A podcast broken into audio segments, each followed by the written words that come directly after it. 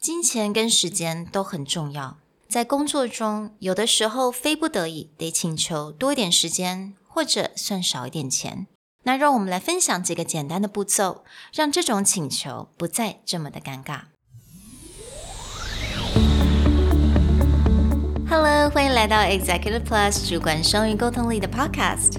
我们希望带给大家最实用的沟通工具，包括了成功人士对全球市场的分享、职场英语的技能、跨文化沟通技巧与其他能帮助您成为出色领导者的工具。Hi, I'm Sherry, founder of Executive Plus. As a language trainer and certified coach, I've trained hundreds of managers from Fortune 500 companies such as Dior, Google, Deloitte, and Yahoo. And I'm Nick, Director of Communication Strategy at Presentality. I've helped startups raise millions of US dollars in funding and train the executives of publicly listed companies to present on the global stage. Welcome to the Executive Plus podcast, where you can take your communication and language skills from good to great.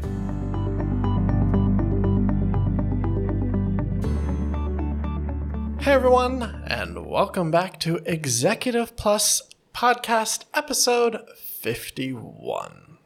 In this episode, we're going to answer the question that I feel like get asked the most often, which is how do I write an email or send a message asking for a delay or asking for a discount?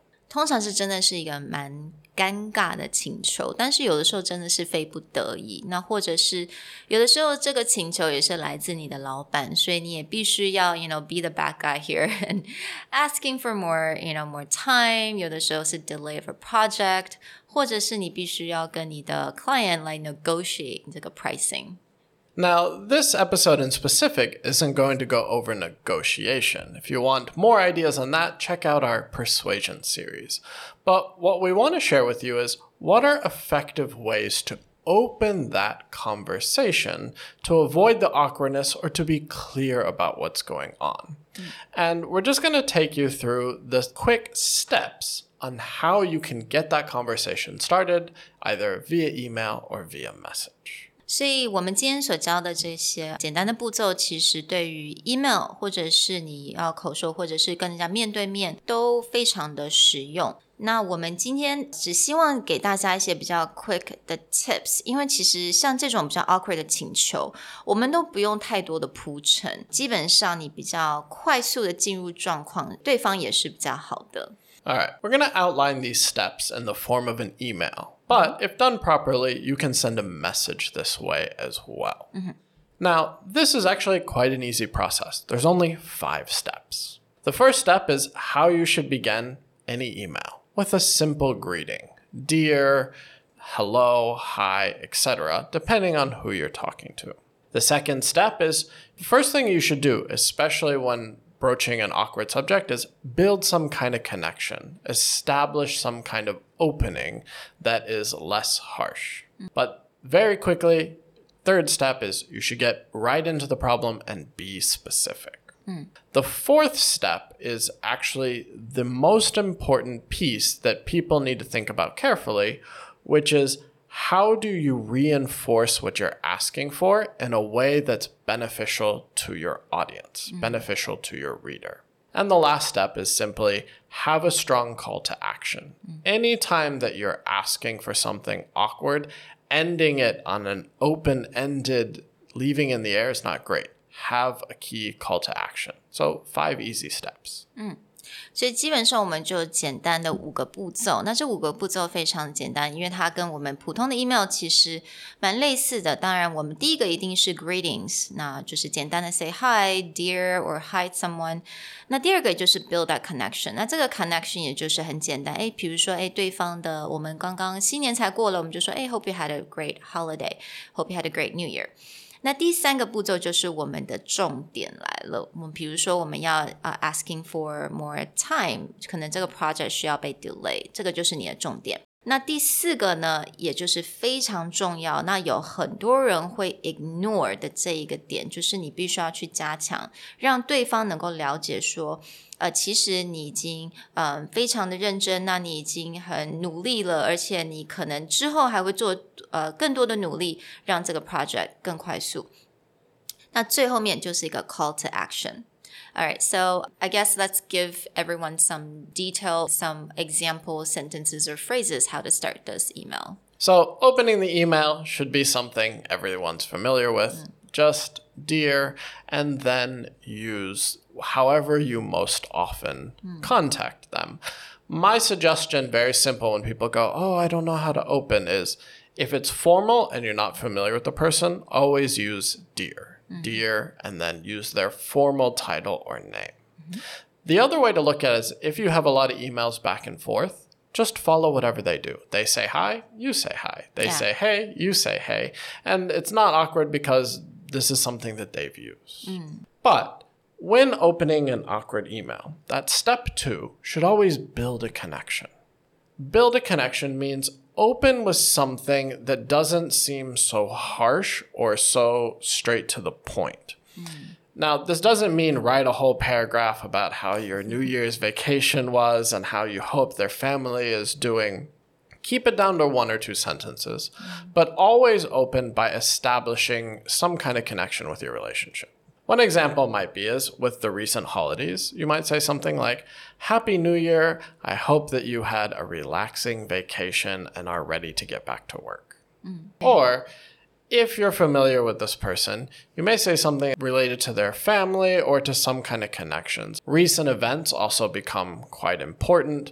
For example, southern US has had a lot of really harsh weather. So if you're mm. emailing a client that you know is, say, in Texas, you might just say, I hope everything with you is going well. I've heard that you've had some bad weather, and I hope that you're warm and safe. 嗯，所以这个部分其实简单的一两句就好了，不用一个 paragraph。其实一两句就是最嗯最适合的长度。那当然，这个 这个部分呢，也就是要跟对方有很大的关系，比如说一些 current event，或者是我们刚刚有讲过嘛，就是新年才刚过啊，或者是某一个 special holiday，那你知道他们好像 took a vacation，那你也可以趁这个时候稍微做一些问候。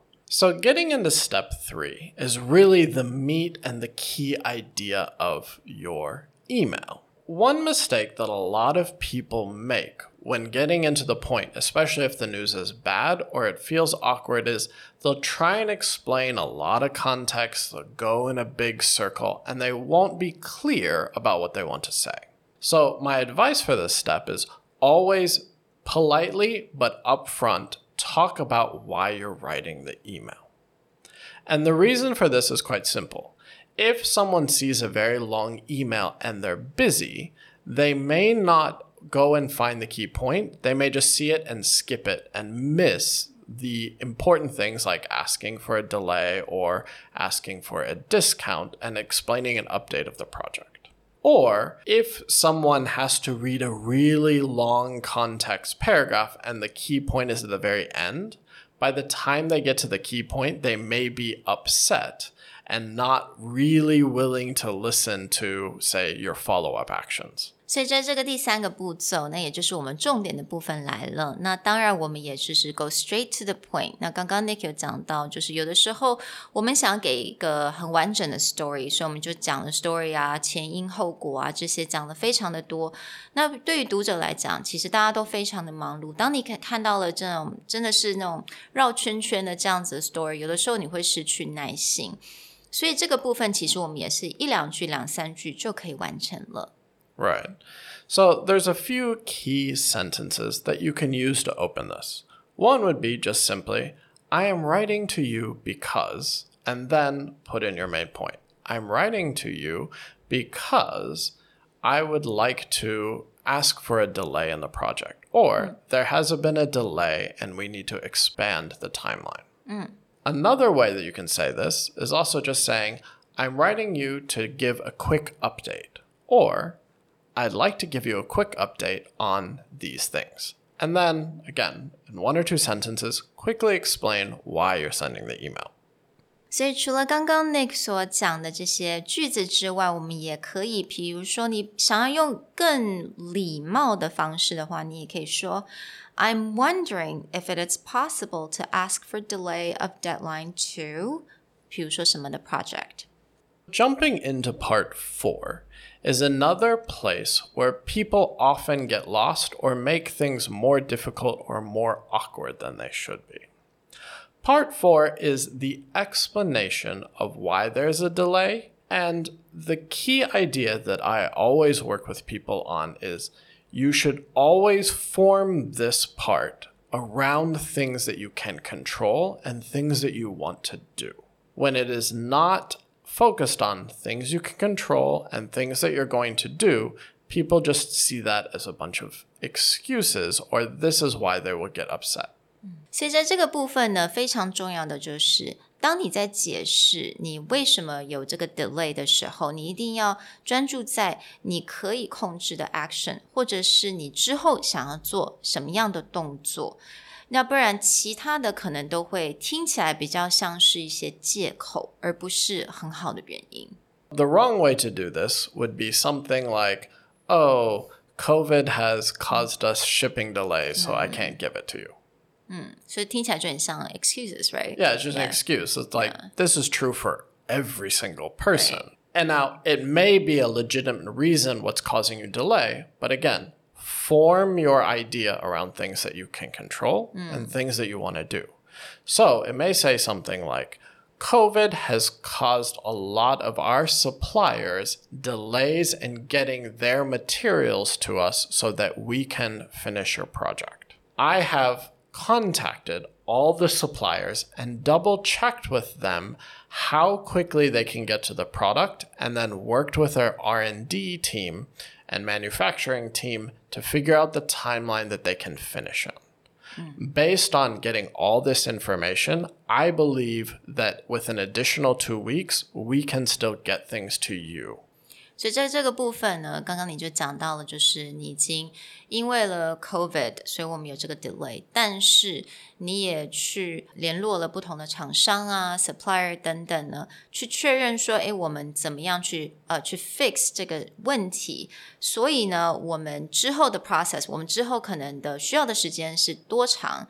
那呃这个部分我们就 cover 了这个 part one，也就是 reason for delay；part two，what I've done。To fix this issue, and part three, what's left to do. And with these three quick mini sub steps, part four of your overall message can quickly move from, oh, please give me more time because all these problems, to here's what I'm doing to do what's best for you, and made it very clear the reason for the delay. Since steps Three and four are all about action. Of course, the last step, step five, is all about action. It's a call to action. Meaning, when you get to your last step and you're closing out the email, you should think carefully as what do you want the receiver of the email to do next? 嗯，所以这个部分在最后的一个部分，我们也就是着重于就是你希望对方就是收到这封 email 的人，你希望对方有什么样的行动。 the most basic way that you can end the email is just simply by saying, please let me know if you have any questions. Mm. And then you can say, I'd like to set up a call this week to answer any questions you might have. Or if you could get back to me ASAP with any questions, I'd appreciate it. 好了，那这样子，我们这封 email 的架构就非常的明确。那如果你放了这个架构，基本上没有什么太大的问题了。那我们接下来想要也提供给大家不同的 examples。那我们之前有讲到说，我们用这样子的架构，我们可以 you know asking for delay or asking for price discounts. Sample one would be an email looking at a project delay. May sound like this. Dear Sherry, I hope you had a restful New Year's vacation and are staying warm in Taipei. I'm writing to you because there has been a slight delay in progress and we need another two weeks to finish the project. Unfortunately, with many of the logistics delays caused by COVID, we do not have all the materials necessary to complete the project. Despite initial delays, I have personally contacted all of our suppliers and double checked with our own team on processing time. I can assure you that we will be able to fill the order by the end of the month. I apologize for any inconvenience this may have caused. If you are available for a con call this week, I'd be happy to answer any questions you may have. Nick.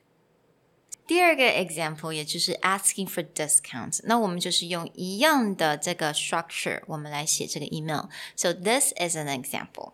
Dear Nick, I hope you're doing well. I've heard there have been some ice storms in your area and hope your family is staying safe and warm. I'm writing to give an update on our latest discussions concerning your project proposal. At this time, we're interested, but would like to know if there's any room for discussion on the pricing. I have given a full presentation to my boss and the board. They are ready to begin, but feel that the budget is higher than originally planned.